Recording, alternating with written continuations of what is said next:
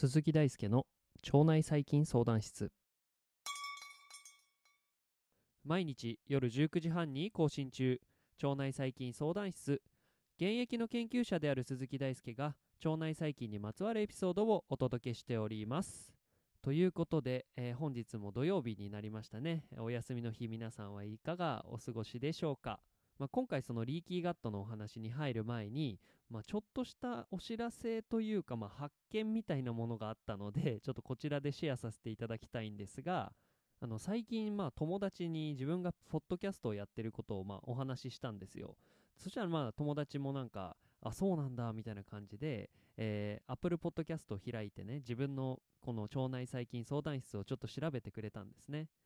でそしたらなんか下の方にえっと、評価って言ったら、ね、評価とレビューっていう項目があることを、まあ、その友達が見ていまして、うわ、こんなに評価高いんだ、いいじゃんみたいの言われて、え、何それみたいなので自分で見てみたらですね、えー去年の2022年の11月24日に、えーコメントくださっている方がいたり、あとは2023年の1月9日ですね、1ヶ月前ぐらいに、えーコメントをしてくださっている方がいることにですね、今気づいて、本当に申し訳なかったです。本当評価とレビューというこのシステム自体をすいません、ポッドキャスト不慣れなもんで知らなかったので、ちょっとこちら、まあ、読み上げていいのかな、まあ、ちょっと名前みたいな、はんなんていうんだ、これ、ペンネームみたいなものがあるので、それはちょっと伏せますけれど、まあ、すごい楽しいと、丁寧に説、えー、分かりやすく解説してくださり、医学の知識がなくても楽しめる番組だと思います。で、健康にも役立てる情報もあるので、今後も楽しみにしていますというコメントいただいて、まあ、本当にありがとうございます。聞いていただきまして。で、もう一方、えとてもわかりやすいです。で、初心者にもわかりやすく解説していただき、楽しく聞くことができます。ただ、録音された音が少しあ小さいので、もっと音を大きくして録音していただけると助かりますという言葉というかコメントをいただいておりまして、これもう本当にえー確かにそうなんですよね。実は、まあ、このマイクで撮ってる音をですね、ちょっと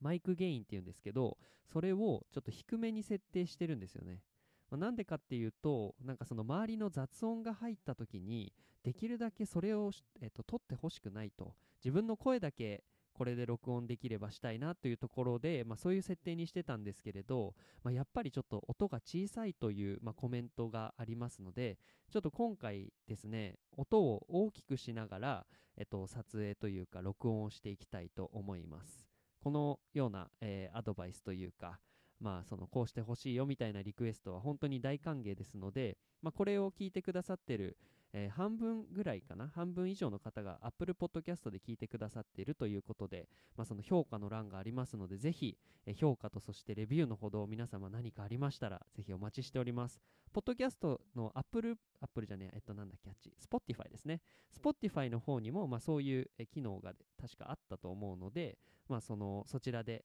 聞いてくださっている方はですね、まあ、そちらのコメント残していただけると、あのーまあ、全部なんかそのすぐに読めるわけではないんですけれど、あのー気づいた時には必ず読んで、まあ、そのコメントがあったら反映できるように心がけますのでぜひ、えーお待ちしておりますということで、え今回のお話をスタートしていくんですがちょっとじゃあ音を大きくしてみますね。今ちょっと設定いじってみます。あなのであの今から音がちょっと大きくなるので、え皆さんちょっとあの音を小さくして聞いてみるとちょうどいいかもしれないです。いつもよりは。っていうところでちょっとずつ音を大きく上げていきます。マイクゲインというのをちょっと上げていきますね。どうでしょう？これ今ちょっとずつ上がっていっているんですが、どうですかね？だいぶこれで大きくなったんじゃないかな。どうでしょうか？ちょっとこれで自分も試験的に一瞬聞いてみます。大丈夫そうですね。ちょっと音が大きくなったと思います。なので、ちょっと、えっと、音が小さいという意見があったので、こういう感じで、えー録音していきたいと思います。まあ、確かになんか、ポッドキャスト聞いてる人って、あの、たまに広告入ったりすることがあるかもしれないんですけど、もしかしたらその音量の違いとかで結構びっくりされちゃってる方もいるのかなちょっとわかんないんですが、えっ、と、ご迷惑かけてたら申し訳ないです。ちょっとこんな感じでいきたいと思います。えーということでちょっと前置きが長くなりましたが今回のエピソードではリーキーガットにより生じる腸内環境と中枢神経系、まあ、つまり脳ですねの関係についてお話をしていきます。リーキーガットの状態になると腸管上皮細胞の密着結合が損なわれることによって腸内細菌や、えー腸内細菌の代謝産物が血流に侵入していって多臓器における炎症が、えー起きてきます。ここでの臓器とは、えー中枢神経系としての脳も含まれておりまして、えー腸内細菌層とうつ病と、え関連すると考えられるようになってきました。今週のテーマであるリーキーガットのお話の締めくくりとして腸内細菌と、えー疾患を、えーリーキーガットが媒介するというお話についてしていければと思います。現在腸内環境と脳の活動はですね密接に関係するということが考えられるようになってきています。臓器の位置で考えるとかなり遠い離れていますが、まあ、それでも相互作用が生じるですね経路が存在しています。えーまあ、複数あるんですが1つ目の経路が、えー迷走神経系です。迷走神経というのは副交感神経の一種です。で重要なのが迷走神経における遠心性遠い心と書いて遠心性と求める心と書いて求心性です。えこれらの性質は神経伝達の方向に関係していて脳から末梢への神経伝達は遠心性。一方で末梢から、え脳への神経伝達は求心性と呼ばれています、えー迷走神経系にはですね遠心性と求心性の2つの性質が備わっていて、えーここからですね脳と腸は神経伝達を介したコミュニケーションを取ることができるとされています、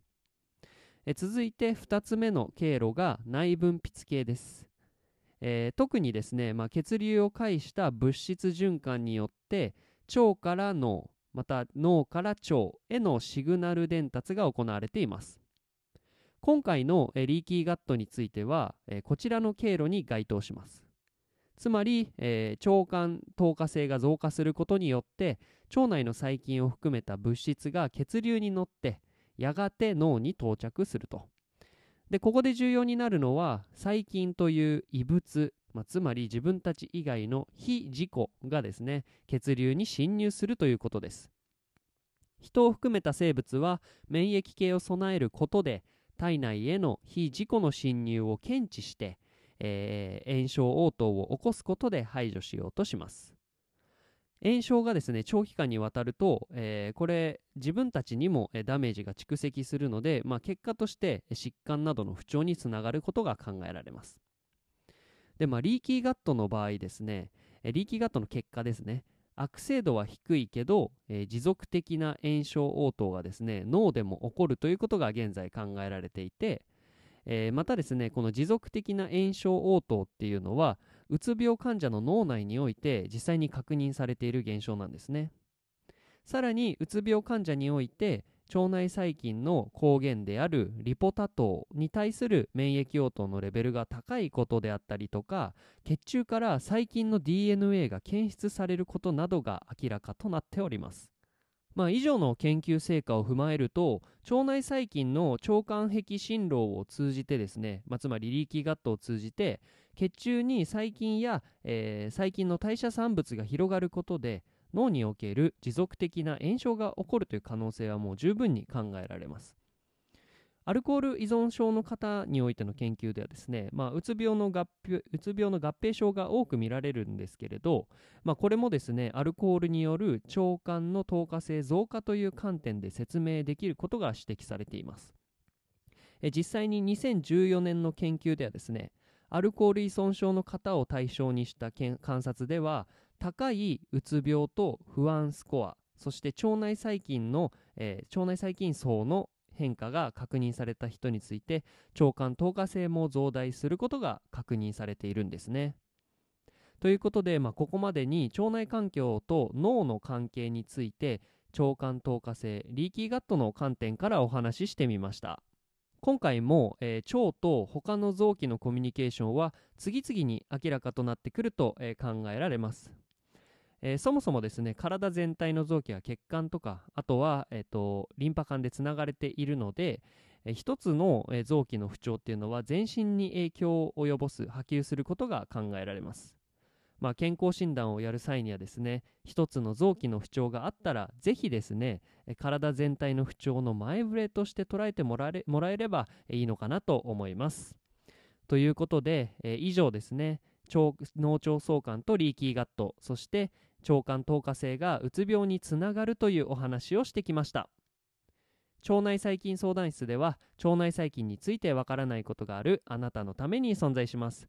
何かわからないことや難しいこととかあとは紹介してほしいこと。まあなんかこういうニュースがあったけどどういうことなのとか紹介してほしいことあればぜひですね、えー、まあ Spotify とかあとは Apple Podcast とか Twitter や Instagram あとはノートのコメント欄からですねぜひ、えコメントお待ちしております。あなたのリクエストが番組になるかもしれません。ということで本日も一日お疲れ様でした。明日は leaky gut のまとめ回をして来週の報告を来週のテーマの、えー、予告をしていきたいと思います。それではおやすみなさい。